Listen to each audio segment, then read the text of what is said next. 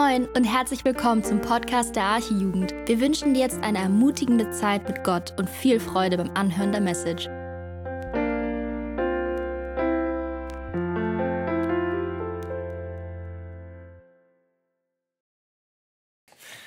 Ich glaube, ihr könnt uns hören. Sehr schön. Ähm, ja, schöne Lobpreiszeit eben, einfach Gott anzubeten, ist immer wieder schön. Für die, die mich noch nicht kennen, ich bin Niklas, ähm, bin 29 Jahre alt, ähm, bin schon seit ein paar Jahren jetzt hier in der Gemeinde und ähm, studiere Medizin gerade, bin jetzt am siebten Semester, also schon mehr als die Hälfte, geht irgendwie aufs Ende zu. Ähm, ja, das soweit zu mir. Und meine Frau. Hi, ich ähm, bin Lissy, die Ehefrau. ähm, bin 23 Jahre alt und bin Gesundheits- und Krankenpflegerin und arbeite auf der Intensivstation. Genau, soweit zu mir. ja, sehr schön. Ähm, Lissy und ich haben ja schon mal einen Abend gemacht für, ich weiß nicht, wäre eigentlich mal interessant. Wer von euch war da, als Lissy und ich das letzte Mal ähm, auch so einen Abend gemacht haben, wo wir beide hier saßen? Meldet euch mal. Okay, sind doch ein paar. Ähm, vielleicht die Hälfte, knapp die Hälfte. Sehr schön. Ähm, aber für alle, die nicht da waren, nochmal zur Info, Lisa und ich haben so einen Abend gemacht schon mal vor ungefähr einem Jahr und den gibt's auch noch auf YouTube zu hören. Also wenn ihr Lust habt, ähm, euch den anzuhören, dann macht das gerne. Da ging's ähm, so, das Thema war gesucht und gefunden, da ging's so mehr darum, wie, ja, wie, was denkt die Bibel zur irgendwie Partnerwahl, jemanden kennenlernen und all den Prozess dann hin, hin zur Ehe. Und Heute ähm, geht es aber um ein anderes Thema. Ähm, ihr seht es ja schon hinter uns, da steht Let's Talk About Sex. Ähm, das ist heute unser Thema. Es soll um Sexualität gehen und was die Bibel ähm, dazu denkt. Ähm, es gibt zu dem Thema auch eine Menge äh, gute Bücher und äh, alles Mögliche, gute Predigten. Wenn ihr da Interesse habt, noch irgendwie mehr zu wissen, mehr zu erfahren, dann kommt gerne auf uns zu. Da ja, können wir euch dann gerne auch Sachen empfehlen. Das vielleicht auch noch als Info. Und ansonsten würde ich jetzt einmal mit dem Gebet starten. Lass uns nochmal beten. Jesus, ich danke dir dafür, dass wir ja jetzt einfach hier gemeinsam sein können, dass wir zusammen darüber nachdenken können, was deine Gedanken zu dem Thema Sexualität sind und was deine Gedanken ähm, ja sind. Jesus, du hast äh, Sex geschaffen ähm, und alles, was du geschaffen hast, ist gut. Ähm, als du den Menschen geschaffen hast, hast du sogar gesagt, es war sehr gut. Ähm, nicht nur gut, sondern sehr gut. Und ähm, ja, Jesus, ich danke dir dafür und danke dir jetzt einfach für die Zeit. Bitte gebraucht du uns und schenk, dass wir einfach klar reden können und dass ähm, ja, du uns einfach alle ansprichst im Herzen, Herr, dass du unsere Herzen veränderst, ähm, dass du uns ermutigst, wo wir Ermutigung brauchen, dass du uns ermahnst, wo wir Ermahnung brauchen, dass du uns überführst von Sünde, wo wir, ja, wo wir ähm, in Sünde leben, Herr. Bitte schenk das. Danke, dass du jetzt da bist und dass das wirklich ja, das Beste und das Größte ist, Herr. Amen. Amen. Amen. Ich weiß nicht, mit äh, welchen Erfahrungen und Erlebnissen du heute Abend hier sitzt. Und ich weiß auch nicht oder wir wissen nicht, wie du geprägt bist. Ähm, vielleicht bist du gerade hier und deine Beziehung ist dabei, an die Wand zu fahren, ähm, weil du eigentlich nach Gottes Wegen leben willst, doch du in deiner Beziehung dich schwer sexuell versündigt hast. Oder vielleicht bist du auch hier und bist ähm, Single, sehnst dich nach einem Ehepartner und nach körperlicher Nähe und nach Sex und kämpfst damit immer, nicht immer wieder in Selbstbefriedigung und Pornografie zu fallen. Doch vielleicht bist du auch eher jünger und ähm, bist noch nicht so lange hier und ähm, findest das Thema nicht so interessant oder ist noch nicht so präsent und findest das vielleicht eher alles cringe. Ich habe von meinem Mädelskreis gelernt, das ist das Jugendwort des Jahres. ähm, Genau, aber vielleicht bist du auch zum ersten Mal hier und würdest dich noch nicht wirklich als Christ bezeichnen und die ganzen Gedanken oder kein Sex vor der Ehe ist für dich eher komisch und befremdlich. Ähm, doch wir hoffen, dass ganz egal, wie es dir gerade geht oder ob du das vielleicht ein bisschen peinlich findest ähm, oder dich ernste Fragen dazu beschäftigen, wir hoffen, dass du dich darauf einlassen kannst, gemeinsam darüber nachzudenken, was Gott sich mit dem Thema gedacht hat. Denn schließlich ist Gott derjenige, der Sex erfunden hat. Und uns ist bewusst, dass wir heute Abend bestimmt nicht auf alle Situationen und Umstände gut eingehen können, wie es vielleicht nötig wäre. Dafür reicht die Zeit einfach nicht. Doch wir wollen dich gleich am Anfang ermutigen, dass du mit deinen Gedanken und Fragen und Kämpfen nicht alleine bleibst. Komm gerne auf uns hinterher zu, wenn du reden möchtest, Fragen hast oder dich, was Gott in seinem Wort sagt, irgendwie beschäftigt. Fühl dich frei, sprich uns einfach an, frag deine Fragen. Es gibt keine dummen Fragen, wie du vorhin gehört hast im Impuls. Und wir verurteilen dich nicht. Also komm gerne auf uns zu oder auf Andi oder aufs Jugendteam oder auf deinen Hauskreisleiter oder deine Eltern oder, oder, oder. Ja, lasst uns ähm, aber nun auch starten mit einigen Punkten aus Gottes Wort und uns, uns damit beschäftigen, was Gott zu dem Thema Sexualität denkt. Denn letztendlich ist gar nicht so relevant, was Lissy und ich dazu denken, sondern nur relevant, was Gott dazu denkt. Ähm, ja, der Gott, der dich und mich geschaffen hat. Ähm, und ja, was, was er dazu denkt, ist letztendlich wichtig. Und genau, wir wollen, ähm, ihr seht schon die Gliederung hinter uns, wir wollen ähm, mit drei Punkten uns mit drei Punkten beschäftigen. Erstens ähm, Gottes Grundidee ähm, von Sexualität, zweitens Sexualität als Single und drittens äh, Sexualität als Pärchen. Ähm, und Pärchen ist da abgegrenzt zu Ehepaar, also es geht nicht darum, Sexualität als Ehepaar. Und ja, vielleicht bist du auch hier und bist schon verheiratet und denkst jetzt, ja, schade, ähm, dann äh, gehe ich gleich wieder. Nee, bleib besser hier. Ähm, ja, wir können, äh, es gibt eine gute Nachricht. Ähm, Lissy und ich werden auch in naher Zukunft nochmal einen weiteren Abend zusammen machen und ähm, dort wird das Thema mehr sein Ehe. Und ähm, dort werden wir verschiedene Themen rund um das Thema Ehe behandeln und ein Punkt wird da auch Sex ähm, als Ehepaar sein oder Sex in der Ehe. Und ähm, trotzdem, wenn du hier bist und schon verheiratet bist, dann ähm, ja, würde ich dich auch ermutigen, trotzdem zuzuhören. Und ähm, ich denke, eine Menge von dem, was wir sagen und von dem, worum es geht, gehen wird, ähm, kannst auch du auf deine Situation anwenden. Ja, und wenn du hier bist und bist äh, ja irgendwie in irgendeiner Form in einer Beziehung oder du bist hier und bist noch Single, ähm, dann ja, sind das genau die Punkte, um die es auch gehen soll. Aber lasst uns starten jetzt mit dem ersten Punkt, Gottes Grundidee von Sexualität. Ähm, ich denke, es ist am Anfang wichtig, dass wir uns damit auseinandersetzen, was, was Gott zu dem Thema ganz grundsätzlich denkt und ähm, ja, dass wir davon ein Bild bekommen. Ähm, ich denke, wir müssen ganz am Anfang schauen. Ähm, ganz am Anfang der Bibel in 1. Mose ähm, finden wir einen Vers, wo, wo Gott den Menschen geschaffen hat. Und als er dann, als dann die, die Schaffung des Menschen genauer beschrieben wird im zweiten Kapitel, sagt Gott in seinem Wort einen Satz und den möchte ich einmal lesen. Ihr könnt immer mitlesen hinter uns. Dort heißt es, darum wird ein Mann seinen Vater und seine Mutter verlassen und seiner Frau anhängen und sie werden zu einem Fleisch werden. Und sie waren beide nackt, der Mensch und seine Frau, und sie schämten sich nicht. Schon am Anfang, als Gott Adam und Eva schuf, schuf er sie als Mann und als Frau.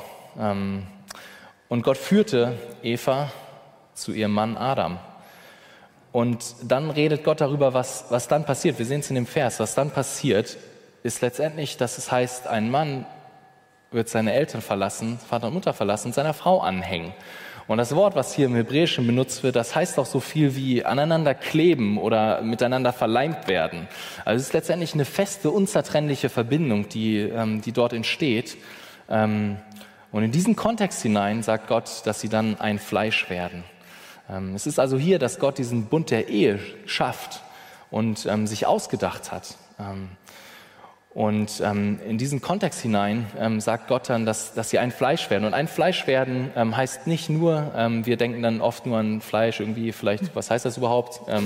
und vielleicht denken wir nur ans Körperliche oder so, aber das äh, meint mehr als das. es meint letztendlich, dass sich hier nicht nur zwei Körper miteinander verbinden, ähm, beim Sex, sondern letztendlich auch zwei Herzen miteinander. Das ist sozusagen das, was, was Ehe ist. Doch die Frage ist, was können wir aus dieser Wahrheit lernen, die wir jetzt gerade am Anfang betrachtet haben? Was können wir daraus lernen? Ich glaube, als erstes wird deutlich, dass, ähm, dass Sex etwas von Gott Geschaffenes ist. Gott hat Adam und Eva geschaffen und Sex ist etwas von Gott Geschaffenes. Der Schöpfer des Universums hat sich Sex ausgedacht. Es ist nichts Menschliches in dem Sinne, dass die Menschen irgendwie mal irgendwann auf die Idee gekommen sind oder dass irgendwie die Menschen einfach nur ihren Trieben folgen. Nein, Gott ist der Erfinder von Sex. Und wenn Gott der Erfinder ist von Sex, dann ist Sex etwas Gutes. Denn alles, was von Gott kommt, ist gut. Gott ist ein guter Gott. Gott ist ein guter Gott und Sex ist dementsprechend nichts in sich Schlechtes oder Falsches, sondern ganz im Gegenteil, es ist etwas Gutes. Und wenn wir Sexualität in dem Rahmen leben, den Gott sich gedacht hat, nämlich die Ehe, dann beten wir Gott damit an. Sex wird in der Ehe unter Gottes Richtlinien ausgelebt zu einem Akt der Anbetung Gottes. Du kannst beim Sex in der Ehe Gott genauso die Ehre geben, wie wenn du singst oder Bibel liest oder was auch immer machst. Sex ist nichts in sich Falsches oder so. Gar nicht. Ganz im Gegenteil. Und ich denke, das ist wichtig, dass wir das am Anfang festhalten. Es geht so schnell, dass wenn wir ähm, darüber reden, auch und, und, ich meine, wir haben ja schon gehört, ne, Gott hat, wir haben es auch gerade schon gehört, Gott hat ja bestimmte Vorstellungen zum Thema Sex, zum Beispiel, dass Sex in die Ehe gehört. Und wenn wir, wenn wir über diese Regeln nachdenken, dann geht es super schnell, dass wir, dass wir letztendlich irgendwie denken, ja, Sex ist vielleicht auch in sich eigentlich eher was Gefährliches, Falsches oder so. Und ähm, das ist nicht so. Gott hat Sex geschaffen als etwas Gutes und in sich ist es etwas Gutes. Ähm, aber wir sehen auch, dass Sex eben in den Kontext einer Ehe gehört. Ähm, Adam und Eva wurden zu dieser unzertrennlichen Einheit, die ich schon beschrieben habe. Sie wurden ein Ehepaar. Und ähm, in diesem Kontext sollten sie dann ihre Sexualität ausleben. Sex gehört also nicht in die Beziehung, nicht in die Verlobungszeit, sondern erst in die Ehe. Erst wenn, wenn dieser, diese Verbindung, diese verbindliche Beziehung da ist, der Ehe, dort ist, ist letztendlich Gottes Raum, den er sich gedacht hat für Sex.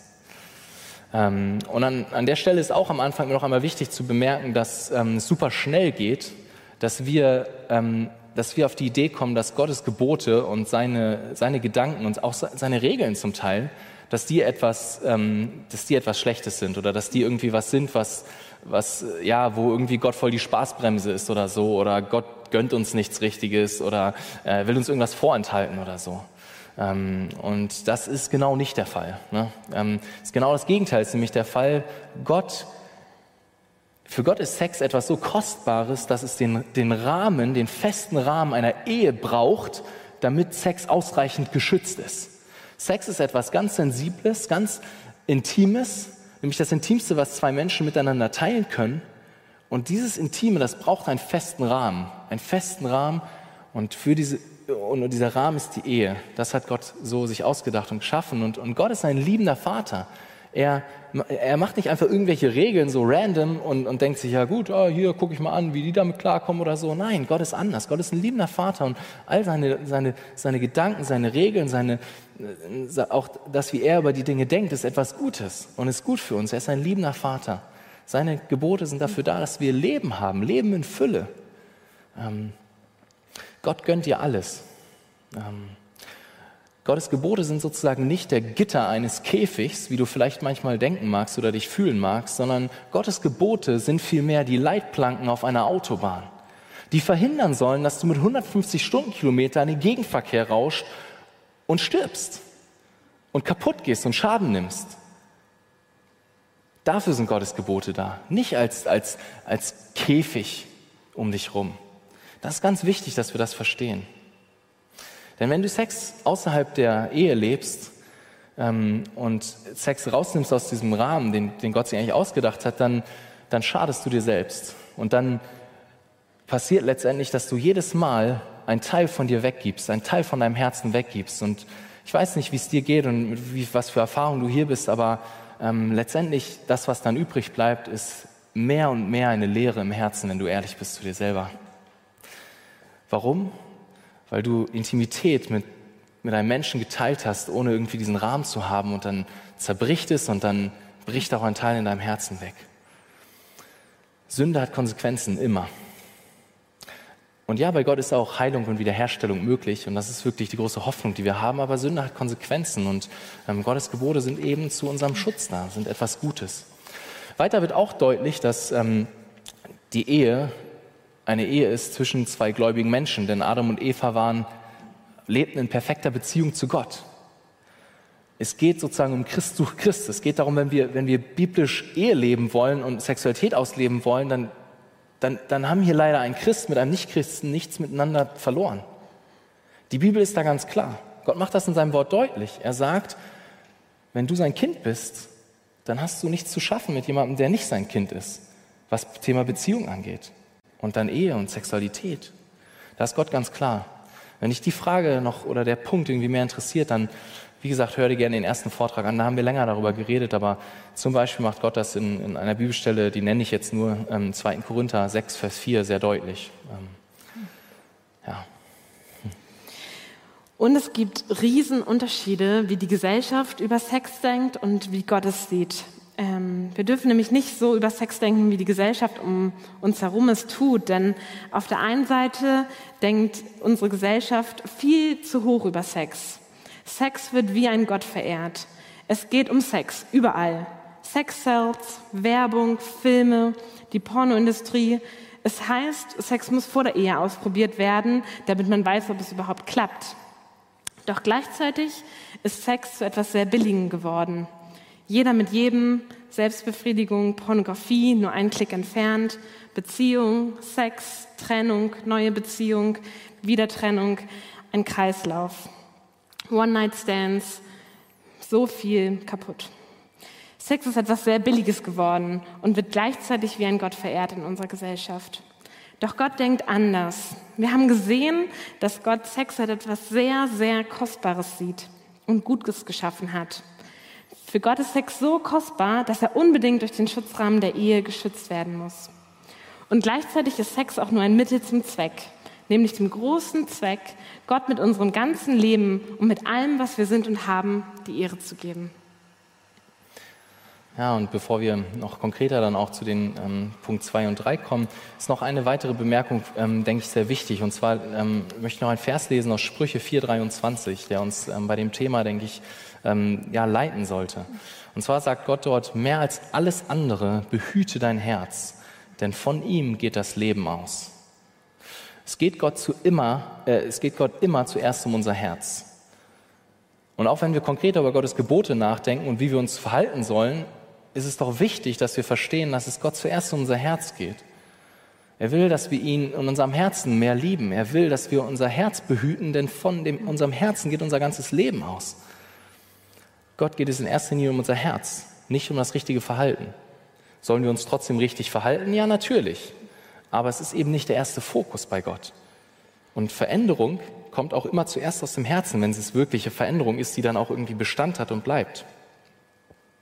Genauso wie die Pflanze auch wachsen muss und sozusagen von sich aus wachsen muss, kann ich nicht irgendwie einfach äh, von außen an der Pflanze ziehen oder so oder irgendwie was dranhängen oder die mal grün ansprühen oder so. Dann sieht sie vielleicht grün aus, aber wenn die nicht wächst, dann die muss halt wachsen. Und genauso ist es auch im Herzen. Unsere Veränderung muss im Herzen zuerst passieren, damit es dann wirkliche Veränderung ist.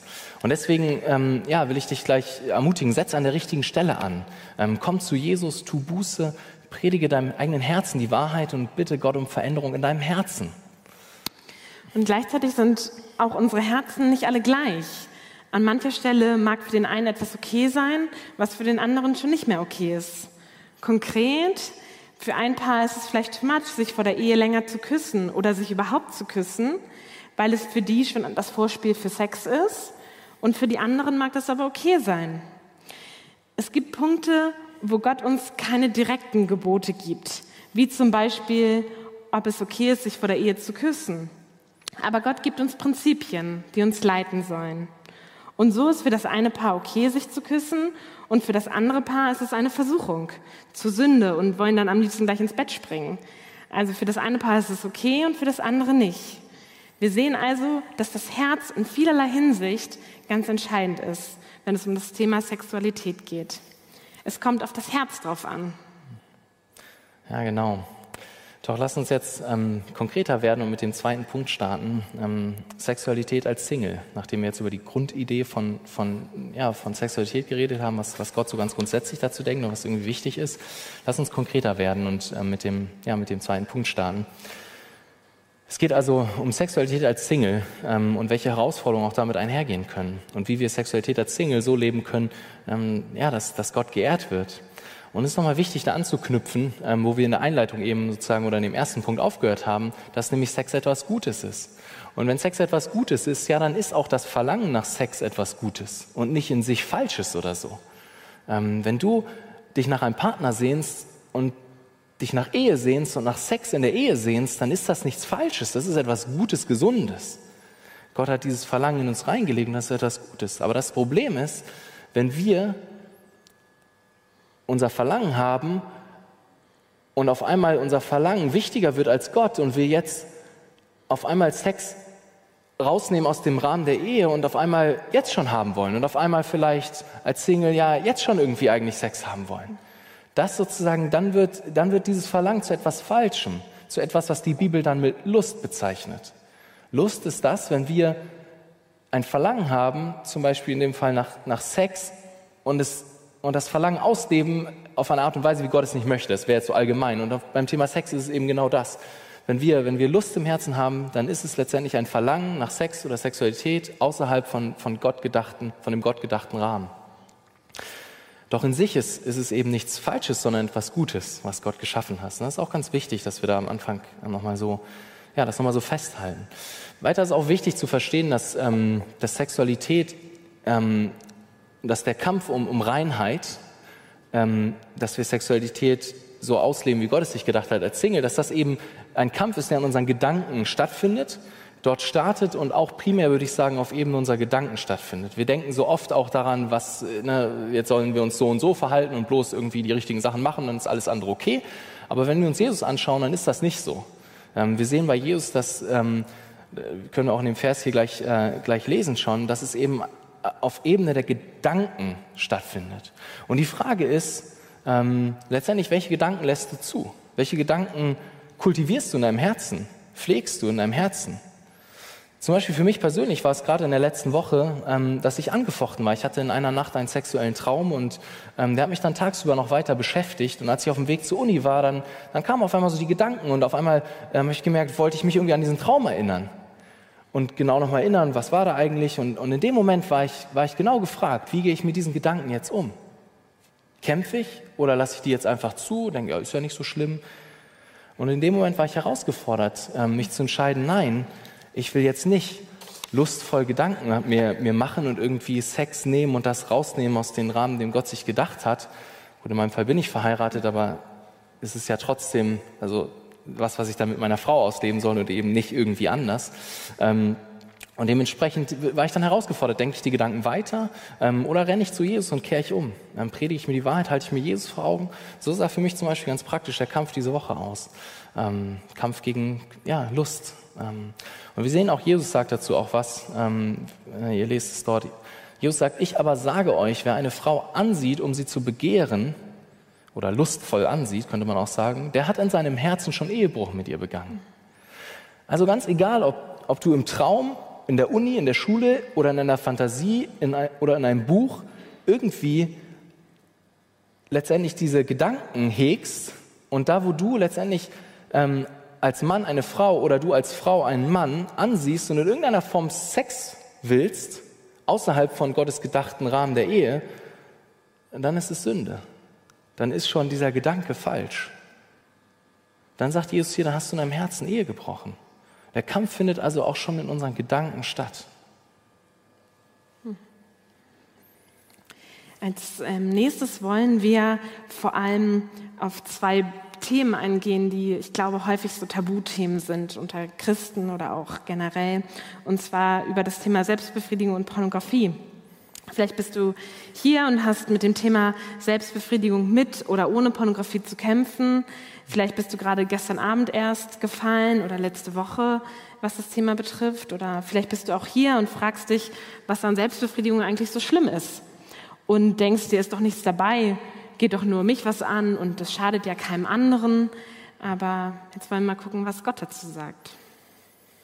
Genau, ich denke, wenn wir uns Gottes Idee von Sexualität angucken in der gesamten Bibel, dann ähm, wird schnell deutlich, dass Gott Sexualität, eben wie Gott es sich gedacht hat, immer in dem Kontext von Ehe betrachtet. Das hatten wir schon gesagt. Aber Sex ist in, ist in, in Gottes Augen auch immer auf den anderen fokussiert. Sexualität, bei Sexualität geht es nie um einen selber. Es geht nicht um die Befriedigung meiner eigenen Bedürfnisse, sondern es geht immer um den anderen. Und lasst uns einen Vers zusammenlesen, wo das zum Beispiel deutlich wird, und zwar aus 1. Korinther 7. Ähm, es geht dort letztendlich um, um Ehe, aber es wird deutlich, was Gott zu dem Thema denkt, zum Thema Sexualität. Dort steht, der Mann leiste der, leiste der Frau die eheliche Pflicht, ebenso aber auch die Frau dem Mann. Die Frau verfügt, oder man könnte sagen bestimmt, nicht über ihren eigenen Leib oder Körper, sondern der Mann. Ebenso aber verfügt auch der Mann nicht über seinen eigenen Leib, sondern die Frau. Wir sehen hier also, dass es bei Sex immer um den anderen geht. Es heißt ja nicht, die Frau soll sich selber jetzt die eheliche Pflicht leisten oder so, sondern der Mann. Der Fokus ist immer auf dem anderen. Das ist Gottes Gedanke bei dem Thema. Und das wird zum Beispiel hier deutlich. Es geht beim Sex darum, dass ich als Mann nicht meine eigene Freude, meine eigene Erfüllung suche, sondern dass ich die Erfüllung und Befriedigung meiner Frau suche. Es geht nicht darum, dass ich meine eigenen Bedürfnisse befriedige, sondern es geht darum, dass ich meine ganze Energie, Kraft, Freude dafür verwende, ähm, meine Frau zu befriedigen. Andersrum gilt das Gleiche natürlich auch für die Frau. Und wenn beide einander so lieben und sich so hingeben, dann leben wir das, was sich Gott gedacht hat ähm, in der Ehe zum Thema Sex. Und das ist herrlich. Das ist etwas Schönes. Doch was machen wir nun beim Thema Selbstbefriedigung? Nun, wir machen genau das Gegenteil von dem, was Gott sich eigentlich gedacht hat bei dem Thema Sexualität. Bei Selbstbefriedigung und Pornografie geht es um die Befriedigung meiner eigenen Bedürfnisse, so wie ich es will. Es geht darum, mir, die, mir sexuelle Befriedigung zu bringen, wann ich will, wie ich will, so oft ich will, ja einfach um mich in dem Moment. Es geht um, um mich und nicht um den anderen. Ist ja auch, ist ja auch kein, kein anderer da. Aber wenn wir eben uns angucken, was, was Gott sich beim Thema Sex gedacht hat, dann ist immer der Fokus auf dem anderen und nicht auf einem selber. Wenn du dich also selbst befriedigst, dann lebst du genau entgegengesetzt dem, was sich Gott gedacht hat. Wenn Sex in, die, in, der, in der Ehe ausgelebt die eine Richtung ist, dann ist Selbstbefriedigung genau die andere Richtung, in die du dich bewegst. Bei Selbstbefriedigung geht es um mich, bei Sex in der Ehe geht es um den anderen. Sex außerhalb der Ehe und auch Sex mit sich selber ist Sünde und falsch in Gottes Augen. Ein weiterer Punkt ist auch noch der, dass Selbstbefriedigung eigentlich immer mit Lust einhergeht. Selbstbefriedigung geht damit einher, dass du dir in deinen Gedanken, in deiner Fantasie oder auf einem Bildschirm ein Bild anschaust und in deinem, und in deinem Herzen nach Sex verlangst. Und wir haben ja eben gelernt, Sex gehört in den Kontext der Ehe und eben nicht außerhalb der Ehe. Und dadurch, dass Pornografie und Selbstbefriedigung und, und Lust so eng verknüpft sind, sehen wir auch hier, dass es etwas ist, was, was Gott sich nicht so gedacht hat. Das ist nämlich dann Lust und das ist Sünde, so nennt die Bibel das. Doch vielleicht bist du auch hier und dir sind die Dinge eigentlich klar, das ist jetzt nichts Neues für dich. Ähm, vielleicht bist du am Kämpfen, hast damit zu kämpfen mit dem Thema und ähm, du weißt, dass äh, Pornografie, Selbstbefriedigung nicht, nicht dementsprechend, wie Gott sich das gedacht hat. Und ähm, dir fällt es schwer und ähm, du fühlst dich hoffnungslos in diesem Kampf. Und ich meine, die Wahrscheinlichkeit, dass du hier bist und mit dem Thema zu kämpfen hast, die ist äh, sehr hoch. Ähm, es gibt so einen Spruch, an dem viel Wahrheit ist. Ähm, der heißt, 95 Prozent aller Männer haben mit Pornografie und Selbstbefriedigung zu kämpfen. Die restlichen 5 Prozent lügen. Ein Spruch, der deutlich macht, wie verbreitet dieses Thema ist. Es ist ein Thema, was dich als Mann höchstwahrscheinlich sehr stark betrifft. Als ich zum Glauben gekommen bin und angefangen habe, darüber auch zu reden und mich auszutauschen mit, mit anderen ähm, Brüdern, die, irgendwie, die auch glauben, ähm, mit denen ich unterwegs war, da haben wir das Thema immer das Thema Nummer eins genannt. Warum? Weil es ein Thema war, weil es mein Thema war, was, was, was irgendwie so mein größter geistlicher Kampf war, was mir am, am meisten die Freude in Jesus geraubt hat, was irgendwie die Sünde war, die am schwersten loszuwerden war. Und ich kann mir gut vorstellen, dass es dir ähnlich geht. Doch vielleicht bist du auch hier und denkst, aber was ist denn mit uns Frauen? Ähm, vielleicht hast du auch mit diesem Thema zu kämpfen. Wenn das so ist, dann brauchst du dich nicht komisch fühlen oder nicht denken, dass du die einzige Frau hier bist, die sich schon mal selbst befriedigt hat. Auch unter Frauen bist du nicht allein. Ich hatte schon häufige Gespräche mit Frauen, die genau mit diesem Thema kämpfen und dachten, sie wären völlig allein auf dieser Welt. Doch leider führt dieses Denken dazu, dass gerade das Thema Selbstbefriedigung unter uns Frauen noch ein krasseres Tabuthema ist, wie ich finde, wie manchmal unter Männern. Ich will dich ermutigen, in dem richtigen Kontext offen und ehrlich mit deinen Geschwistern, also mit deinen Schwestern im Glauben zu sein und deine Sünde zu bekennen. Also lasst uns gemeinsam als Frauen auch gegen diese Sünde kämpfen, denn Sünde versklavt uns und raubt dir die Freude an Jesus. Doch vielleicht bist du auch hier und weißt gar nicht so recht, wie du, wie du dagegen kämpfen sollst. Und ähm, ja, deswegen lass uns einen Moment nehmen und über einige praktische Strategien nachzudenken, wie wir kämpfen können gegen äh, im Thema äh, Lust, Pornografie, Selbstbefriedigung, was uns da helfen kann. Und eine Strategie, die mir persönlich sehr geholfen hat, kommt von John Piper. Ähm, und er hat seine Strategie Anthem genannt. Das ist ein Akronym, also ne, wo sozusagen jeder Anfangsbu also wo das Wort aus Anfangsbuchstaben für weitere Wörter besteht, wie ihr das schon seht. Und, ähm, und wir wollen die Punkte einmal durchgehen. Und es ist etwas, was mir persönlich sehr geholfen hat und ähm, mich wirklich weitergebracht hat in diesem Kampf, ähm, was das Thema angeht. Also das A steht für avoid oder auf Deutsch vermeide. Vermeide, so gut es geht und möglich ist, Situationen und Anblicke, die ein lustvolles Verlangen in deinem Herzen fördern. Spule die Sexszenen vor, die in dem Film kommt, den du guckst, oder wenn du im Kino bist und nicht vorspulen kannst, dann schau weg. Oder wenn du als Frau weißt, dass manche Filme dich emotional, typischerweise Liebesfilme, ähm, dich so berühren, dass ein Verlangen in deinem Herzen wächst, dann lass es sein. Schau diesen Film nicht oder lies nicht den Liebesroman oder hör nicht das Hörspiel, wo du merkst, dass es nicht, dir nicht gut tut. Ja, oder du als Mann, wenn du auf der Straße eine Frau siehst, die nicht viel anhat, dann schau weg, vermeide. Ähm, es ist eine biblische Strategie, der Sünde zu entfliehen. Gott sagt in seinem Wort an vielen Stellen, dass wir gegen Sünde kämpfen sollen. Und das ist auch richtig und wahr, Gott sagt es ja, aber interessanterweise, wenn es ums Thema sexuelle Sünde geht, dann ist der Rat oft an, viel, an, an vielen Stellen ein ganz anderer, und zwar, dass wir fliehen sollen. An mehreren Stellen sagt, sagt Gott das in seinem Wort. Flieht vor sexueller Unzucht. Zum Beispiel in 1. Korinther 6, Vers 18. Nur, dass ihr mal so einen Vers genannt bekommt. Lesen wir jetzt nicht zusammen. Also flieh, vermeide. Und kenne deine Schwachstellen. Reflektiere, wann du besonders versucht bist, in welchen Umständen, zu welchen Zeiten, mit welchen Emotionen. Reflektiere dein Herz und ziehe die nötigen Konsequenzen daraus. Vielleicht heißt das, wenn du die nächsten Tage allein zu Hause sein wirst, dass du dann besonders versucht sein wirst. Oder wenn du als Frau in einer bestimmten Zyklusphase bist und die Hormone verrückt spielen, dann treffe Vorkehrungen. Ähm, bitte Geschwister konkret um Gebet oder plane Dinge, treffe dich mit Leuten, tu, was auch immer in deiner Situation hilfreich ist in deinem Kampf gegen Sünde. Ja. Als nächstes ähm, No. Ähm, no steht, also N steht für No, ähm, Nein, Nein sagen. Sag Nein zu jedem lustvollen Gedanken und zwar in den ersten fünf Sekunden, nachdem der Gedanke kommt oder in den ersten zwei Sekunden, noch besser. An irgendeinem Punkt kommt nämlich ein lustvoller Gedanke. Es fängt mit einem Gedanken an. Oder es kommt ein Gedanke, auch wenn er manchmal noch so subtil kommt Vielleicht auch sowas wie, ja, jetzt wird es sich doch eigentlich gut anfühlen, sich selbst zu befriedigen. Jetzt wäre doch eigentlich, ah, ist doch eh alles so schwierig gerade oder was auch immer. Ne? Ähm, irgendwann kommt dieser Gedanke. Und an diesem Punkt musst du sofort ansetzen, musst wachsam sein. Und an diesem Punkt musst du Nein sagen, und zwar sofort. Und sag's auch, äh, sag's auch in der Autorität Jesu. Sag in Jesu Namen Nein. Und du musst es so früh sagen und direkt sagen, weil wenn du länger wartest, dann hat sich der Gedanke so eingebrannt in deinem Kopf, dass du den nur ganz schwer noch los wirst. Also ganz am Anfang ist es ganz entscheidend. Und sei da wirklich konsequent und kämpfe. John Owen hat einmal gesagt, töte die Sünde oder sie wird dich töten. Es gibt kein nichts dazwischen.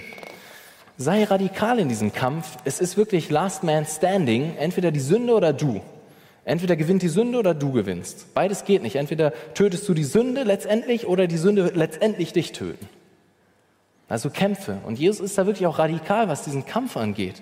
Ich meine, hör dir seine Worte an aus Matthäus 5, 29. Dort steht, wenn du, dein, wenn, du, wenn du, du durch dein rechtes Auge zu Fall kommst, dann reiß es aus und wirf es weg. Denn es ist besser, du verlierst eines deiner Glieder, als dass du mit unversehrtem Körper in die Hölle geworfen wirst. Ich meine, Jesus ist hier wirklich radikal. Er sagt, Sei radikal in deinem Kampf. Es ist wirklich besser, dass, dass du ohne Auge in der, im Himmel bist, als dass du mit Augen in der Hölle bist. Und natürlich meint Jesus nicht wortwörtlich, dass wir uns die Augen rausreißen sollen, denn dann hätten wir alle keine Augen mehr, die wir hier sitzen. Aber Jesus meint, dass du absolut radikal sein musst, wenn es um diesen Kampf geht. Es steht einfach viel zu viel auf dem Spiel, als dass du halbherzig gegen Sünde kämpfen kannst. Also wenn du zum Beispiel, wir hatten wir schon angesprochen, durch irgendwelche Filme zu sehr versucht bist, dann lass es sein, dann hör auf, die Filme zu gucken. Es ist besser, dass du nie wieder einen Film schaust in deinem Leben, als dass du immer wieder in Sünde fällst. Sei radikal, du weißt, was die Punkte sind bei dir. Sei radikal. Bete darum, dass Gott dir zeigt, was, was wirklich die Schritte sind. Doch als nächstes kommt ähm, T, Turn. Wende dich Jesus zu. Nein sagen reicht alleine nicht aus. Du kannst nicht einfach nur Nein sagen. Du musst von der Defensive in die Offensive gehen. Du musst Feuer mit Feuer bekämpfen. Du musst den lustvollen Gedanken bekämpfen. Du musst die Lügen, die die, die Sünde dir, macht, äh, dir, dir einreden will, musst du mit Wahrheit bekämpfen, mit, mit Gottes Wahrheit. Es reicht nicht einfach nur, dass du dich abwendest von den Lügen und abwendest von den Gedanken, sondern du musst dich etwas zuwenden, nämlich Jesus selbst. Jesus, der dir eine viel tiefere und viel lang anhaltendere Freude geben kann als jede Sünde auf der Welt. Es reicht nicht einfach nur aus, sich von der Lüge abzuwenden oder von der Sünde abzuwenden, sondern du musst dir auch wirklich, du musst dich Jesus zuwenden. Und ich will dich an diesem Punkt herausfordern, auch die Bibel auswendig zu lernen, Verse auswendig zu lernen. Denn ich weiß ganz ehrlich nicht, wie du den Kampf gegen Lust bestehen willst, wenn du nicht anfängst, Bibelverse auswendig zu lernen. Ich will dich damit herausfordern. Mach das. Wenn du merkst, du hast mit diesem Thema zu kämpfen, mach das. Nimm dir konkrete Bibelverse. Und du musst nicht gleich die ganze Bibel auswendig lernen, darum geht's nicht. Aber dass du dir konkrete Bibelverse nimmst, die auch dieses Thema betreffen und sie anfängst auswendig zu lernen. Denn was passiert, wenn du Bibelverse auswendig lernst? Du beschäftigst dich damit, du denkst darüber nach. Und Gottes Wahrheit ist da im Kampf gegen die Lügen. Und sie wird dich, dich frei machen von der Sünde letztendlich. Es ist eine Kampfstrategie. Predige dir die Wahrheit und das kannst du nur, wenn du die Wahrheit auch kennst und auch parat hast in den Situationen, weil du hast nicht immer deine Bibel zur Hand oder du kannst nicht immer auf der Arbeit einfach mal kurz sagen, nee, halt, stopp, mitten im Meeting, jetzt lese ich erst meine Bibel. Nein, aber was kannst du, wenn du den, den Vers auswendig gelernt hast, dann denkst du daran, betest innerlich Jesus und hältst dir vor Augen, hältst dir Gottes Wahrheit vor Augen, zum Beispiel. Predige dir die Wahrheit, kämpfe gegen die Lügen des Teufels, glaube nicht der Lüge des Teufels, dass ähm, Selbstbefriedigung und Pornografie dich wirklich glücklich machen kann. Glaube auch nicht der Lüge des Teufels, dass du hoffnungslos verloren bist oder dass du, dass du so gefangen bist in der Sünde, dass du eigentlich gar nicht mehr gewinnen kannst. Denn das versucht ja der Teufel auch schnell einzureden. Weil wenn er, wenn er dich hat, dass du das glaubst, ah, dann, dann hat er dich. Dann hat er dich gepackt. Weil solange wir glauben, dass wir nicht gegen Sünde gewinnen können, wird uns Sünde weiter und weiter versklaven. In Römer 6 macht, macht Gott deutlich, dass wir nicht mehr Sklaven der Sünde sind. Wenn du kein Christ bist, dann bist du Sklave der Sünde. Dann kannst du nicht anders als zu sündigen. Du kannst nicht so leben, wie Gott es will. Du brauchst erst ein neues Herz, ein verändertes Herz durch den Glauben an Jesus Christus und das, was er am Kreuz getan hat, bevor du überhaupt aus der Sklaverei der Sünde genommen wirst und jetzt in, in Gottes Königreich bist. Aber jetzt, der du an Jesus glaubst, bist du in Gottes Königreich. Und du bist kein Sklave der Sünde mehr. Du, du kannst über Sünde siegen. In Christus ist es möglich. Werden wir sündlos leben ab jetzt? Nein. Aber es ist möglich, dass wir gegen Sünde gewinnen. Und das ist wichtig. Das ist deine Identität in Christus. Also glaube nicht diesen Lügen. Wende dich der Wahrheit zu. Zum Beispiel dieser Wahrheit, die ich gerade nochmal deutlich gemacht habe. Das H steht für halte fest. Halte dir die Wahrheit vor Augen, halte dir Jesus vor Augen. Hier versagen viele, denn viel zu schnell wenden wir uns wieder anderen Dingen zu. Ähm, doch du musst dir Jesus vor Augen halten, ja ihn dir vor Augen malen und so den lustvollen Gedanken ersetzen. Wenn du etwas wegnimmst aus dem Herzen, musst du dafür was anderes reintun. Also stell dir vor, wie Jesus am Kreuz hängt und wie er sein Leben für dich gegeben hat. Stell dir das auch bildlich vor. Stelle dir vor, wie er für dich leidet, damit du Vergebung hast. Und halte dir dieses Bild vor deinem inneren Auge. Du fragst dich, wie lange du das tun sollst? So lange wie nötig. Bleibe dran, kämpfe. Halte dir Jesus vor Augen. Und wenn du merkst, dass der Gedanke wiederkommt oder das lustvolle Bild vor deinem inneren Auge wiederkommt, dann kehre sofort zu der Wahrheit zurück und stell dir Jesus am Kreuz weiter vor, solange bis der Gedanke weg ist. E steht für enjoy. Genieße. Genieße Jesus. Ersetze die scheinbare Freude der Sünde mit der wahren Freude an Jesus. Entfache deine Emotionen für Jesus. Wie ich schon eben meinte, du musst, wenn du etwas raus aus dem Herzen haben willst, was anderes dafür reintun. Und ähm, höre Lobpreislieder, lies die Bibel, fülle dich mit der Wahrheit und erfreue dich an Jesus. M steht für Move und heißt, tu etwas, beweg dich, mach etwas, sei nicht faul. Denn da, wo Faulheit ist, da wächst Versuchung. Tu etwas für Jesus, diene in der Gemeinde oder deinen christlichen Geschwistern oder mache praktisch etwas. Häng ein Bild auf, geh Holz hacken, vielleicht eher die Männer, wir Frauen, keine Ahnung, koch etwas Leckeres, geh joggen, spazieren, äh, mach etwas, sei nicht faul. Das waren das war die Strategie von John Piper mit so einigen praktischen Tipps und Ergänzungen von uns. Ähm, doch was ist noch wichtig in deinem Kampf gegen Lust? Da wollen wir uns ein paar Strategien angucken. Und zwar lege Rechenschaft ab. Hm, hol dir Hilfe. Ich weiß, das kostet Mut und ähm, jemanden zu erzählen, aber ich kann euch nur sagen, es lohnt sich. Bleib nicht allein mit deinem Kampf. Wenn du als Mann zu kämpfen hast, dann bring das ans Licht und sprich mit einem Glaubensbruder. Oder wenn du als Frau zum Beispiel mit Selbstbefriedigung zu kämpfen hast, dann bleib damit nicht alleine. Habe den Mut und sei ehrlich und such dir Hilfe. Bringe deine Sünde ins Licht. Such dir eine andere Frau, der du vertraust und teile deine Kämpfe. Lege verbindlich und regelmäßig Rechenschaft ab gegenüber einer oder mehreren Personen und erlaube der anderen Person auch nachzufragen, wie es dir geht oder ähm, was gerade so los ist und erlaube der anderen Person auch in dein Leben hineinzusprechen. Lege verbindlich und regelmäßig Rechenschaft ab. Das bedeutet, du nimmst jemanden mit in deine Situation hinein, in deine Gedanken, in deine Kämpfe, du erzählst darüber und ähm, sei dabei auch offen und ehrlich und bringe Dinge ans Licht, denn der Teufel liebt es, wenn etwas in der Finsternis ist. Doch da, wo wir Dinge ans Licht bringen, da verliert es an Macht. Und ähm, das sind die ersten Schritte, die wir tun können, auch in Gottes Richtung und wirklich anfangen zu kämpfen. Und ähm, auch ohne regelmäßige Rechenschaft abzulegen, ist der Kampf gegen Lust fast unmöglich. Also kämpfe und nimm eine Person mit hinein in deinen Kampf.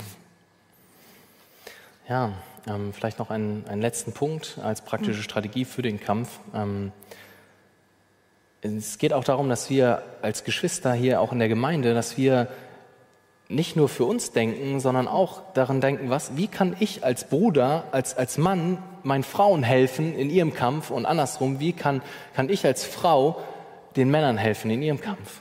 Ähm, und ich möchte dir sagen, ne, Bruder, der du hier bist, ne, diene deinen Schwestern in Bezug auf das Thema. Sei zum Beispiel zurückhaltend, was Körperkontakt angeht. Die Berührung an der Schulter ist für eine Frau was anderes als unter Kumpels, ähm, wenn du ne, eben hey, moin. Das ist was anderes für eine Frau, berührt zu werden an der Schulter, als für einen Mann. Also sei, sei bedacht, denk darüber nach. Pass auf, welche Signale du sendest. Pass auf, wie viel Zeit du mit einer Frau verbringst. Pass auf, ähm, durch deine Blicke, durch deine Gesten, welche Signale du sendest. Heißt das, du darfst nie wieder mit einer Frau reden? Nein, natürlich nicht. Aber sei vorsichtig und bedacht und reflektiere. Du willst doch deinen Schwestern dienen in der Gemeinde und sie nicht in Versuchung bringen. Oder andersherum, wie können wir Frauen den Männern hier dienen oder helfen und sie nicht zu sexueller Sünde verleiten? Da ist wirklich das größte Thema mit den meisten Männern, die ich gesprochen habe, vor allem halt durch die Kleidung. Die Kleidung, die wir tragen. Ein tiefer Ausschnitt, ein kurzer Rock, enge Kleidung am Hintern führt bei Männern schnell dazu, dass diese dich lustvoll anschauen und in, den, in ihren Gedanken dir auch noch das letzte Stück Stoff, was du trägst, ausziehen wollen. Also sei vorsichtig und bedacht, wie du dich äußerlich auftrittst. Heißt das, wir dürfen uns nicht mehr schön anziehen? Nein, natürlich nicht. Und da pass auf, dass man kann von beiden Seiten vom Pferd fallen. Und was ich immer ganz hilfreich finde, ist einfach jemanden zu fragen, ob das Outfit okay ist. Vielleicht ja deine Eltern oder eine gute Freundin oder je nachdem oder auch dein Bruder. Ähm, weil wir wollen ja unseren, wir wollen uns ja gegenseitig helfen. Und ich glaube, ein Gedanke, der uns helfen kann, ist, wenn wir uns nicht in erster Linie alle hier als potenzielle Ehepartner anschauen, sondern wirklich als Geschwister im Glauben. Ich glaube, dieser Gedanke kann uns dabei helfen. Lass uns noch zum, zum dritten Punkt kommen ähm, und nochmal über die Situation sprechen, Sexualität als Pärchen. Ähm, das vielleicht so einige Punkte, die wir jetzt hatten zum Thema Sexualität als Single. Ähm, und wie gesagt, wir sind uns bewusst, dass wir jetzt nicht über alles, alles reden können. Dazu, das sprengt einfach völlig den Rahmen. Aber wie gesagt, wenn du Fragen hast oder so oder ein gutes Buch lesen willst, dann frag einfach. Ähm, lass uns zum, zum, dritten Punkt kommen, Sexualität als Pärchen. Und da ist es ganz wichtig, am Anfang zu verstehen, dass ähm, in einer Beziehung Intimität und Verbindlichkeit immer zusammengehören. Intimität und Verbindlichkeit gehören zusammen. Ich habe euch mal so ein, so ein Bild mitgebracht. Ähm, das ist auch, äh, sieht man das hier unten? Ja, kann man es lesen. Das ist auch ein, zum Beispiel aus einem Buch von dem John Piper. Ähm, ich habe nur die Überschrift auf, auf Deutsch drüber geschrieben. ähm, wo letztendlich das deutlich gemacht wird, was ich damit meine. Ähm, es ist eine typische, ähm, also wenn wir dort äh, auf der linken Seite sehen, dann sehen wir sozusagen auf der einen Seite das, das Maß an Intimität. Ganz unten ist sozusagen überhaupt keine Intimität körperlich. Ganz oben ist, man schläft miteinander. Das höchste Maß an Intimität, die man teilt. Bei Nichtchristen ist die Kurve typischerweise relativ steil. Man lernt sich kennen, relativ schnell ist man miteinander im Bett. Das meiste, was man an körperlicher Intimität miteinander teilen kann. Relativ schnell. Nicht immer und überall klar, aber so generell die Tendenz, würde ich sagen, die ist so. Ähm, und in der typischen christlichen Beziehung, so wie Gott es sich gedacht hat, ist es eben so, dass man sich kennenlernt und das Maß an Intimität, körperlicher Intimität am Anfang noch sehr gering ist, weil man sich ja auch noch nicht gut kennt. Man, man, man ist auch nicht verbindlich miteinander. Aber je mehr dann die Verbindlichkeit wächst, und ihr seht es ja da, am Anfang ist überhaupt keine Verbindlichkeit da, dann irgendwann kommt die Verlobung und ja, dann, dann ist schon Verbindlichkeit da, weil dann hat man sich versprochen, einander zu heiraten. Und dann das höchste Maß an Verbindlichkeit ist eben dieser Schutzrahmen der Ehe, die, der dann da ist. Und ähm, letztendlich nur dann ähm, ja, ist eben dann ein Rahmen dafür, für zum Beispiel äh, Sex. Ähm, und, und, und das ist einfach ganz wichtig zu verstehen, dass die Verbindlichkeit einhergeht mit Intimität. Ähm, in, wenn, wir, wenn wir uns sozusagen angucken, was Gott zu dem Thema denkt. Es braucht eben, wie wir schon gesagt haben, einen festen, verbindlichen Rahmen. Es braucht ein ernstes Versprechen voreinander, bis das der Tod uns scheide, der einen Rahmen schafft, der so verbindlich fest ist, dass darin dieses sensible, intime Thema Sex sich entfalten kann. So hat sich Gott das gedacht am Anfang, wie gesagt, es ist kaum Verbindlichkeit da, also auch kein Raum für körperliche Intimität. Und je mehr Verbindlichkeit in die Beziehung kommt und wenn du dich dann verlobt hast, desto mehr Raum ist da für körperliche Nähe. Allerdings noch nicht für, für Sex oder irgendwas, was dahin führt. Ähm, erst mit der Ehe ist dieser Schutzrahmen da. Ähm, doch die Frage ist, ähm, die jetzt vielleicht von diesen Überlegungen so ausgeht, die du dir jetzt stellst, so, ja, aber was, was ist denn jetzt erlaubt? Was, was darf ich denn? Wie weit darf ich gehen als Paar? Ich bin jetzt hier irgendwie in der Situation und was ist denn okay?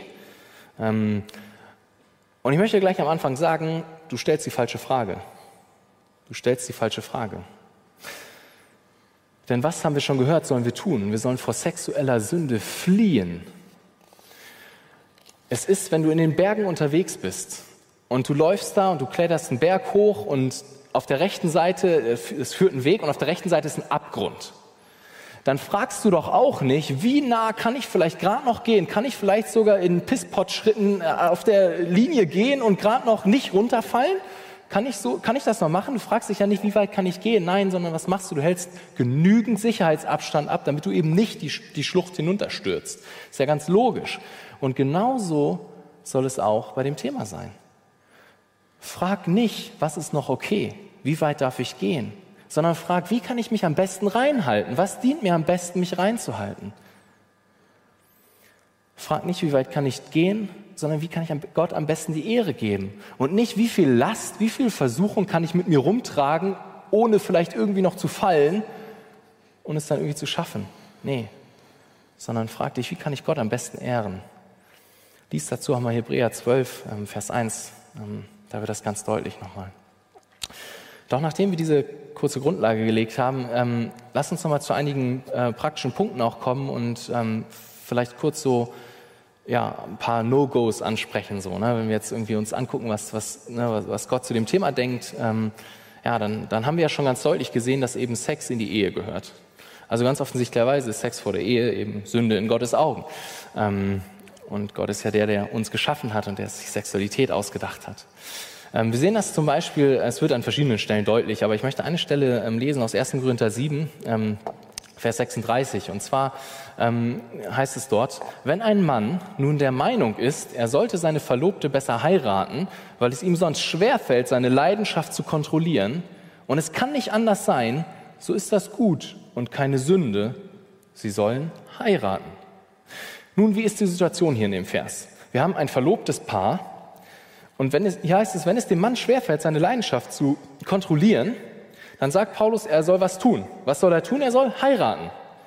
Wenn Paulus kein Problem gehabt hätte mit Sex vor der Ehe, dann hätte hier gestanden, Wenn es dir schwerfällt, deine Leidenschaft zu kontrollieren, dann go for it. Hab Sex, kein Problem. Ist ja nichts, ist ja nichts dran. Aber das sagt Paulus nicht. Warum? Weil Paulus ganz genau weiß, dass Sex in die Ehe gehört. Also was ist die einzige biblische Lösung, wenn du in einer Beziehung bist und merkst, du kannst deine Leidenschaft nicht kontrollieren? Heiraten und dem, dem Ganzen einen Rahmen geben, in dem du Sexualität ausleben kannst. Das ist die einzige biblische Lösung aus deinem Dilemma. Die Lösung, einfach Sex zu haben, gibt es nicht in der Bibel. Das ist ganz klar. Ich denke, es wird sehr deutlich, dass das eben keine biblische Option ist. Aber die Frage ist, die du dir vielleicht stellst, ja gut, Sex vor der Ehe, ja okay, aber was ist denn so mit Kuscheln oder so? Oder was ist denn jetzt so, wenn wir uns dann so küssen und so berühren und irgendwie ist das dann noch alles okay? Oder vielleicht mit anderen Worten, was, was ist mit Petting? Ähm, Petting ist das, ja, was, was, was man letztendlich, äh, also das Wort, was man letztendlich dafür benutzt, alles, was irgendwie noch nicht Sex ist, aber irgendwie da so hinführt. Ähm, ja.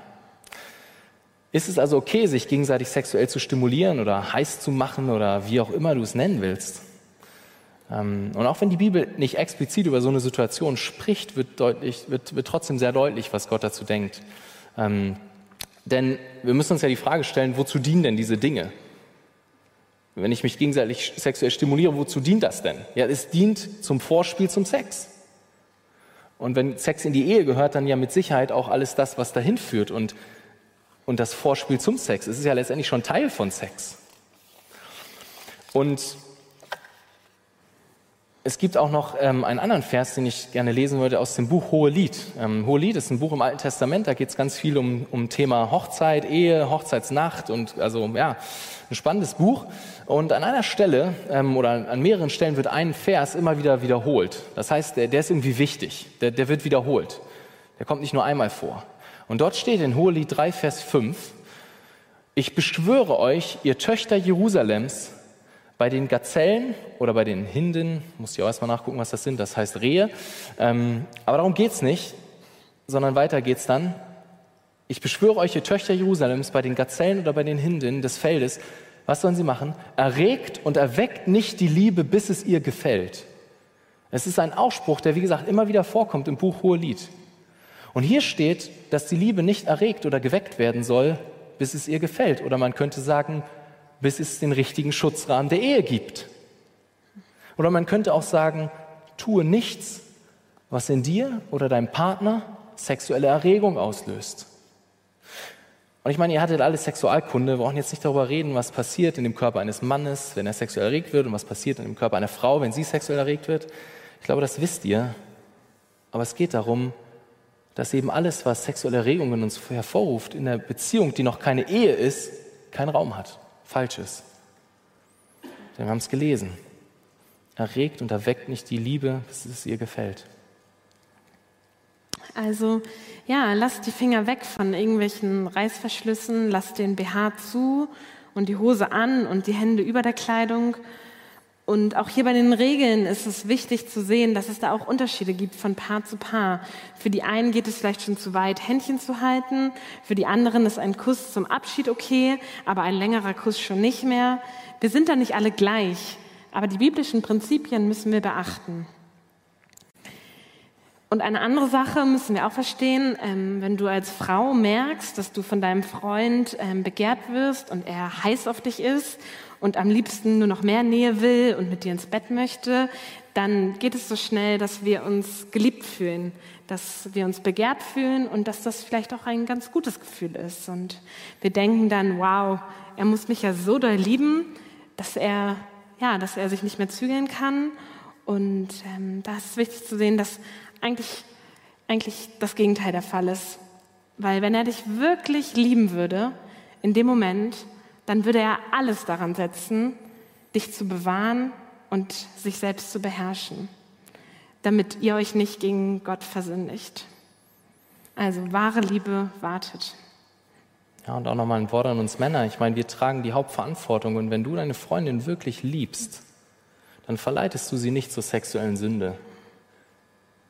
Denn dann wirst du alles daran setzen, dass, dass deine Freundin Jesus so nahe sein kann wie möglich und dass nichts zwischen, zwischen deine Freundin und Jesus kommt. Aber wenn du sie zur, zur Sünde verleitest, dann machst du genau das Gegenteil. Dann, dann schadest du ihrer Beziehung zu Gott. Verwechsle nicht Selbstliebe mit Liebe. Denn letztendlich liebst du nur dich selber in dem Moment, wenn du dich nicht beherrschen kannst und deine Freundin in Sünde verführst. Andersrum gilt das Gleiche. Doch lass uns ähm, noch zu einigen praktischen Tipps kommen und auch ähm, ja, nochmal noch mal über die Frage nachdenken, wie können wir konkret damit umgehen, wenn wir angefochten sind als Paar. Ähm, und ja, wie, wie können wir das äh, leben? Was können wir da konkret tun? Ähm, ihr seht es hinter mir, wir werden es nach und nach kurz durchgehen. Ähm, praktische Tipps. Als erstes ist ganz wichtig, tu Buße. Ähm, was heißt das? Kehre um. Kehre um von deinem Weg. Wenn du dich sexuell versündigt hast, dann kehre um. Ohne wirkliche Buße, also ein Umdenken und Umkehren von deinem falschen Weg, ist keine Veränderung möglich. Du kannst nicht auf der einen Seite dich nicht von der Sünde abwenden und auf der anderen Seite irgendwie weg von der Sünde wollen. Das geht nicht. Also tu Buße. Lass dich vom Heiligen Geist überführen in deinem Herzen und bereue Sünde in deinem Herzen wirklich. Blicke neu auf Jesus und glaube, dass er dir deine Schuld vergibt. Ohne Buße gibt es keine Veränderung. Und das ist wirklich so wichtig. Ne? Und wenn es wirklich, wenn es dafür nötig ist, dass, dass du in deiner Beziehung eine Beziehungspause einlegst, weil du merkst, du schaffst das nicht, ohne dass ihr eine Pause macht voneinander, dann mach das. Dann mach das. das ist, es ist nämlich so viel wichtiger, dass du wirklich Buße tust und dich wieder Jesus zuwendest, anstatt dass du einfach weiterlebst und in, ja, in der Sünde gefangen bleibst. Ähm, denn es gibt Punkte, an denen man so gefangen ist in der Sünde, dass man, dass man gar nicht wirklich Buße tun kann, ähm, wenn man irgendwie immer weiter in der Situation lebt. Ähm, Lissy und mir ging es zum Beispiel so in unserem Kampf, wir haben uns auch ähm, in unserer Zeit, wo wir uns kennengelernt haben, ähm, ja auch, auch sexuell versündigt und ja leider nicht so gelebt, wie Gott sich das gedacht hat. Und ja, wir haben viel zu lange damit irgendwie ja, uns auf der einen Seite irgendwie so ein bisschen eingeredet, dass wir ja schon irgendwie da, dagegen kämpfen und so und auf der anderen Seite doch irgendwie, ja, sind wir immer wieder in Sünde gefallen und und für uns war es nötig, dass wir, als wir schon verlobt waren, drei Monate lang eine Kontaktpause gemacht haben. Wir haben drei Monate lang keinen Kontakt gehabt, obwohl wir verlobt waren. Ähm, warum? Weil wir so verstrickt waren in Sünde, dass wir gemerkt haben, wir konnten gar nicht mehr wirklich umkehren von unserer Sünde, ohne dass wir den Abstand gewinnen und irgendwie einen klaren Blick wieder kriegen und irgendwie wieder nüchtern gucken können. Im Rückblick betrachtet hat uns das letztendlich das Leben gerettet und unsere Beziehung gerettet, ähm, auch wenn es in dem Moment echt hart war echt hart war. Ja. Dinge, die uns aber auch geholfen haben, waren einfach geistliche Zeit miteinander zu verbringen, ne? zusammen eine Predigt zu hören, zusammen in die Gemeinde zu gehen, bei Gemeindeveranstaltungen dabei zu sein, ähm, was zusammen zu lesen, einfach geistliche Zeit miteinander zu verbringen. Und auch der Punkt, holt euch Hilfe. Wir haben es jetzt schon so oft gesagt und ähm, ein Vers, der besonders ermutigend ist, es steht in Jakobus 5, Vers 16. Bekennt einander eure Schuld und betet füreinander, damit ihr geheilt werdet. Das Gebet eines gerechten Menschen hat große Macht und kann viel bewirken. In Jakobus 5, Vers 16. Gilt auch für Singles, die da zu kämpfen haben. Voll. Also sehr ermutigend. Gebet hat echt so eine große Macht. Und als nächsten Punkt, setzt euch klare Grenzen. Also überlegt euch klare Grenzen und schreibt diese auf. Und ähm, sagt zum Beispiel, dass der Bikini- und Boxershorts-Bereich tabu ist. Da berührt ihr euch nicht. Eine klare Grenze. Oder macht ab, dass ihr nicht beieinander übernachtet und nicht miteinander in den Urlaub fahrt. Ähm, denn wenn ihr schon vor der Ehe beieinander übernachtet oder schon beieinander wohnt, dann lebt ihr ja schon Ehe, ohne verheiratet zu sein. Bringt euch nicht in diese Versuchung.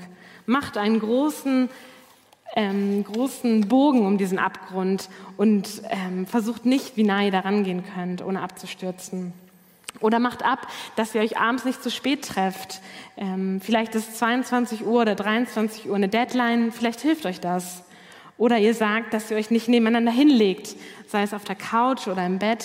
Setzt klare Grenzen und schreibt diese auf. Und vielleicht schreibt ihr die Grenzen auch als Abmachung auf und unterschreibt sie euch gegenseitig als ein Versprechen, dass ihr den anderen lieben wollt, indem ihr die Grenzen einhaltet und so den anderen nicht zur Sünde verführt. Und ein weiterer Punkt, ähm, lernt euch unter Leute kennen. Denn Treffen mit anderen oder in der Öffentlichkeit sind nicht so versuchend wie die Zeit allein zu Hause. Also macht etwas ab, trefft euch mit Leuten, macht Spieleabende, lernt euch vor allem in Gruppen kennen. Denn wenn man draußen ist oder an der Alster spazieren geht, ist das nicht so versuchend wie alleine zu Hause hinter verschlossener Tür. Und als vorletzten Punkt ist ähm, der Gedanke, dass Jesus immer dabei ist. Macht euch bewusst, dass Jesus immer und überall mit an eurer Seite ist. Jesus ist jede Sekunde mit dabei, wenn du zusammen mit deinem Freund auf dem Sofa sitzt oder ähm, wo auch immer ihr seid.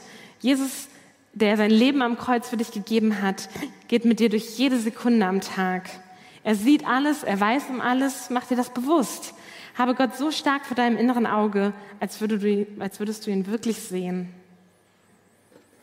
Ja, ähm, noch als letzten Punkt, lasst euch genügend Zeit, aber nicht ewig. Was meine ich damit? Ähm, die Beziehung und Verlobung hin zur Ehe ist weder ein 100-Meter-Sprint noch ein Ironman-Superlauf. Es ist kein Sprint, in dem es darum geht, den anderen so schnell es geht, körperlich, emotional, geistig, geistlich kennenzulernen. Nein. Denn es ist immer einfacher, das Tempo zu erhöhen, was das Kennenlernen und die, die Nähe angeht, als wieder zurückzurudern. Da, wo du schnell angefangen hast, kannst du kaum wieder zurückrudern. Und gleichzeitig, ähm, und, und es kann dann schnell passieren, dass wenn du lossprintest, dass es dann schnell passiert, dass, dass du dich schon bald nicht mehr beherrschen kannst und, und dann in Sünde fällst und ähm, Sexualität so auslebst, wie Gott es sich eben nicht gedacht hat, nämlich schon vor der Ehe. Und gleichzeitig ist die Beziehung auch kein Ultralanglauf, wo man die ganze Zeit nur im Schritttempo hier voreinander herläuft und so.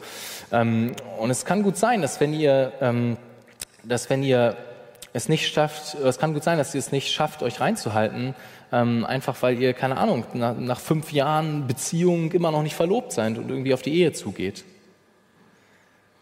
Habt einen klaren Fokus in eurer Beziehung. Hört euch dazu auch gerne nochmal den, äh, den ersten Vortrag angesucht und gefunden. Ähm, auf YouTube, den wir gehalten haben. Da geht es noch mehr um das Thema. Nehmt euch die Zeit, die ihr braucht. Verlobt euch nicht zu schnell. Aber wenn ihr merkt, ihr könnt euch noch nicht irgendwie verloben und die Beziehung, die kann irgendwie nicht auf eine Ehe zugehen, dann frage ich mich, warum bist du überhaupt in der Beziehung? Lass die Frage mal zu. Lass die Frage mal zu. Denn Beziehung hat den Fokus Ehe, immer in der Bibel. Beziehung ist nicht einfach zum Spaß da bei Gott. Beziehung kennenlernen hat den Fokus Verlobung und Ehe. Das ist ganz anders bei Gott, als, als, als es äh, von unserer Gesellschaft gelebt wird, wo Ehe immer unwichtiger wird. Also nehmt dir die Zeit, die du brauchst, euch kennenzulernen und prüft, ob ihr euch vorstellen könnt, zu heiraten. Doch wenn die Frage geklärt ist, dann lasst auch nicht unnötig Zeit im Raum und, und sagt, ja, nee, in drei, vier Jahren planen wir dann irgendwann unsere Hochzeit, weil ja, dann bin ich mit meinem Studium fertig und dann passt das irgendwie alles so perfekt und so und am Ende, nach zwei Jahren, versöhnigt ihr euch schwer sexuell, einfach weil ihr, weil ihr es behandelt habt, als wäre es ein, ein Ironman-Lauf, in dem es irgendwie darum geht, hier keine Ahnung, wie viele hunderte Kilometer zu laufen. Ich kenne mich damit nicht ganz so genau aus, wie ihr merkt. Aber ich denke, es wird deutlich, was ich meine. Ähm, und es mag vielleicht auch die Situation geben, wo, ähm, wo du in einer Beziehung bist und wo du irgendwie merkst, ihr fallt immer und immer wieder in Sünde. Ähm, und ihr habt eigentlich schon alles geprüft und eigentlich denkt ihr, Mensch, hey, so, wir wollen heiraten, so, die Punkte sind geklärt, wir können uns das vorstellen, für immer zusammenzuleben. und ihr merkt trotzdem, ihr, ihr schafft es euch nicht reinzuhalten dann kann es sein, dass es das Bessere, das Bessere ist, schnell zu heiraten, als immer und immer wieder in Sünde zu fallen. Das Beste wäre, wenn ihr Buße tut, umkehrt und Gott euch so verändert in eurem Herzen, dass ihr in Selbstbeherrschung wachst und dann euch nicht mehr versöhnlich, bis ihr heiratet. Aber wenn ihr merkt, dass ihr immer und immer wieder in Sünde fallt, dann, dann, dann lesen wir in 1. Korinther 7, Vers 9, Fällt es ihnen jedoch schwer, ihr Verlangen zu beherrschen, dann sollen sie heiraten. Es ist besser zu heiraten, als vor unerfülltem Verlangen zu verzehrt zu werden. Das ist ein ganz klarer biblischer Rat, der hier, der hier deutlich wird. Paulus sagt, wenn du es nicht schaffst, dich reinzuhalten, dann akzeptier das und tu nicht so, als könntest du es und fall immer und immer, immer wieder in Sünde und womöglich noch die nächsten zwei Jahre, sondern dann, dann mach's konkret. Wenn, wenn die Frage geklärt ist, ob ihr heiraten wollt, dann mach's konkret und macht es ab und heiratet lieber zeitnah als später. Auch wenn vielleicht menschlich nicht alles perfekt dann dazu passt oder ihr dann noch im Studium seid oder was auch immer. Das ist dann wichtiger, dass ihr, dass ihr nicht in Sünde lebt, ähm, als, dass ihr, als dass ihr so weiterlebt. Ich weiß nicht, wie es dir geht, aber vielleicht sitzt du jetzt hier auch am Ende der Predigt und äh, merkst mehr und mehr, wie sehr du eigentlich versagt hast. Du merkst, ähm, nachdem, was du alles gehört hast, dass du, ja, dass du ganz schön versagt hast. Ähm, und auch, ich habe es eben schon erwähnt, auch Lissy und ich, ähm, wissen ja, viele von euch haben uns wirklich auch versündigt in unserer Kennenlernphase. Ähm, und wir sind schon viel zu nahe gekommen. Und doch wir durften auch erleben, wie wir Buße getan haben. Und wir durften auch erleben, wie Gott unsere Beziehung wiederhergestellt hat und geheilt hat. War danach alles wie vorher und war danach überhaupt keine Versuchung und Sünde mehr da in der Hinsicht? Ja, nein, das war es nicht, aber es war grundlegend anders. Und Gott hat wirklich Umkehr geschenkt und Veränderung. Ähm, und dennoch war für uns dann zum Beispiel auch klar, dass wir jetzt halt das kommende Jahr dann heiraten und nicht halt erst in zwei oder drei Jahren. Ähm, es war nicht alles wie vorher, aber dennoch durften wir erleben, wie Gott unsere Herzen neu gemacht hat, wiederhergestellt hat und geheilt hat. Und vielleicht bist du auch hier und dir steht deine Sünde sehr vor Augen, ähm, sei es als Single oder als Paar. Und du hast deine Sünde sehr, sehr vor Augen. Du fühlst dich schuldig, du schämst dich vielleicht. Und ähm, ja, ich will dich, ich will dich ermutigen. Ich will dich ermutigen, denn ähm, ja, bei Jesus ist wirklich immer Hoffnung. Das ist wirklich das Großartige. Jesus schenkt immer einen Weg raus. Und ähm, wenn du umkehrst und Buße tust und Gott um Ver Vergebung bittest, dann, dann verheißt er dir in seinem Wort in 1. Johannes 1, Vers 9, doch wenn wir unsere Sünden bekennen, erweist sich Gott als treu und gerecht. Er vergibt uns unsere Sünden und reinigt uns von allem Unrecht, das wir begangen haben. So ist Gott. Wenn du bekennst und vergibst, dann ist er treu und gerecht und er wird dir vergeben. Er vergibt dir deine Sünde. Denn dafür ist er am Kreuz gestorben. Jesus kam auf diese Erde, hat ein perfektes Leben gelebt, ohne Sünde und hat sein Leben gegeben am Kreuz. Und er ist dort gestorben für dich und mich, für all das Falsche in deinem Leben, für all die Sünde, das, was die Bibel Sünde nennt, für all die Schuld, die auf dir liegt, hat Jesus sein Leben gegeben und er hat die Strafe getragen, vollständig, komplett. Und wenn du an ihn glaubst, dann darfst du wissen, dass dir deine Sünde vergeben ist. Wenn du ihm Vergebung bittest, sofort vergibt dir Jesus. Doch bei Gott ist nicht nur Vergebung für deine Sünde, sondern Gott ist auch ein Gott, der Wiederherstellung und Heilung schenken kann. Das ist auch ganz wichtig, dass wir darüber auch ähm, ja, damit schließen, dass wir darüber nachdenken, dass Gott wirklich solch ein Gott ist. Im Psalm 147, Vers 3 wird das zum Beispiel, es gibt so viele Stellen, aber da wird das zum Beispiel deutlich auf den Punkt gebracht. Dort steht einfach über Gott, er heilt die zerbrochenen Herzens sind und verbindet ihre Wunden. So ist Gott. Punkt. Er heilt die zerbrochenen Herzens sind, er verbindet ihre Wunden. Passiert das immer so, sofort? Nein, oft nicht. Aber die Verheißung ist da, Gott heilt. Und Gott ist mächtig zu heilen. So ist Gott. Oder auch in Jeremia 30, ähm, da ist wirklich ein krasses Kapitel, ähm, könnte ich auch gerne nochmal lesen für euch. Ähm, und, und es geht um das Volk Israel und, und wie Gott mit dem Volk Israel umgeht. Und in Vers 12 heißt es dann, dass Israel eine tödliche Wunde hat. Eine Wunde hat, die, die nicht zu heilen ist. Und dann geht es etwas weiter und Gott redet darüber, was er tun wird. Und dann sagt, sagt er, in Jeremia 30, Vers 17 steht, ja, ich will dich wieder gesund machen und deine Wunden heilen, spricht der Herr, weil man dich nennt die Verstoßene und Zion, nach der niemand fragt. So ist Gott, er heilt unsere Wunden, die eigentlich unheilbar sind. Denn zuerst sagt Gott dort in seinem Wort über diese Wunde, sie ist unheilbar. Und wenig später sagt Gott, aber ich heile sie. Warum? Weil ich Gott bin, weil ich es kann. Einfach weil ich es kann weil ich dich liebe. Das sagt Gott hier. Und vielleicht fühlst du dich und bist hier und fühlst dich nach dem, was du gehört hast und nach dem, wo du gemerkt hast, dass du in eigene Sünde gefallen bist oder unter der Sünde eines anderen leidest oder ja, unter, unter dem Situation rund um dieses Thema Sexualität und Beziehung, ähm, dann will ich dich wirklich ermutigen. Ähm, Gott ist ein, ein Gott, der heilt und der Heilung schenken kann. Ähm, er, er, der dein Herz geschaffen hat, ist wirklich mehr als fähig, dein zerbrochenes Herz wieder zusammenzuflicken und zu heilen geht das immer so schnell und sofort? Nein, aber, aber Gott würde es tun und Gott ist der perfekte Arzt. Weil Gott ist wirklich Hoffnung, immer, immer. Du kannst also voller Hoffnung und Zuversicht sein und ähm, zu Gott umkehren und Buße tun. Und du wirst erleben, wie Gott, wie Gott dein Herz heilt und wie Gott Wiederherstellung schenkt, auch nachdem du versagt hast. Ja, Amen. Lass uns noch beten. Hm, das Lobpreisteam kann nach vorne kommen.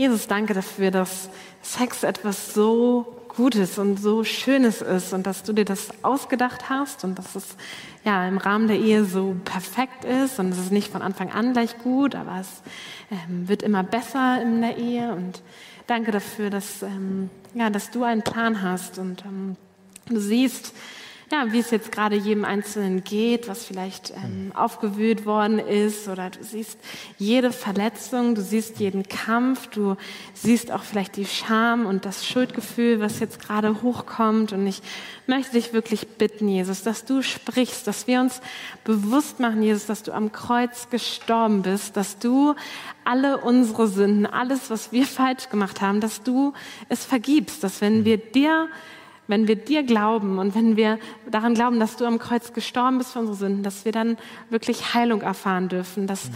du dann nicht mehr unsere Schuld siehst, sondern dann siehst du uns wirklich als Königstöchter und ähm, danke dafür, dass wir das wissen dürfen, dass wir Königskinder sind, ähm, wenn wir daran glauben, was du getan hast. Und ich möchte dich wirklich bitten, dass du auch eine Offenheit schenkst, dass ähm, ja, dass bei jedem Einzelnen, der irgendwie gerade so angesprochen ist, dass er auch auf eine Person ihres oder seines Vertrauens zugeht und mhm. das Gespräch sucht und dass, ähm, dass wirklich Dinge ans Licht gebracht werden heute, dass das ein Tag ist, wo ja wirklich dem Teufel eine Macht genommen wird, weil wir über Sünde offen und ehrlich reden und nicht nur irgendwelche Masken tragen und nicht so tun, als ob bei uns alles perfekt wäre, sondern dass wir ja, vielleicht zum ersten Mal offen und ehrlich miteinander sind oder mit einer Person sind.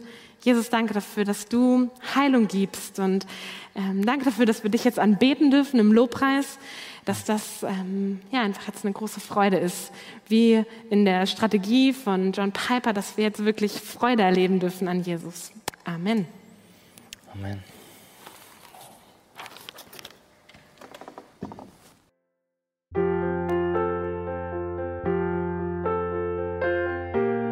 Wir freuen uns, dass du heute mit dabei warst. Wir als Archijugend sind fest davon überzeugt, dass Gott auch heute durch sein Wort spricht und hoffen, dass du ihn durch diese Predigt besser kennenlernen konntest. Weitere Beiträge von uns findest du auch auf unseren Social Media Kanälen oder unter archijugend.de. Bis dann, tschüss!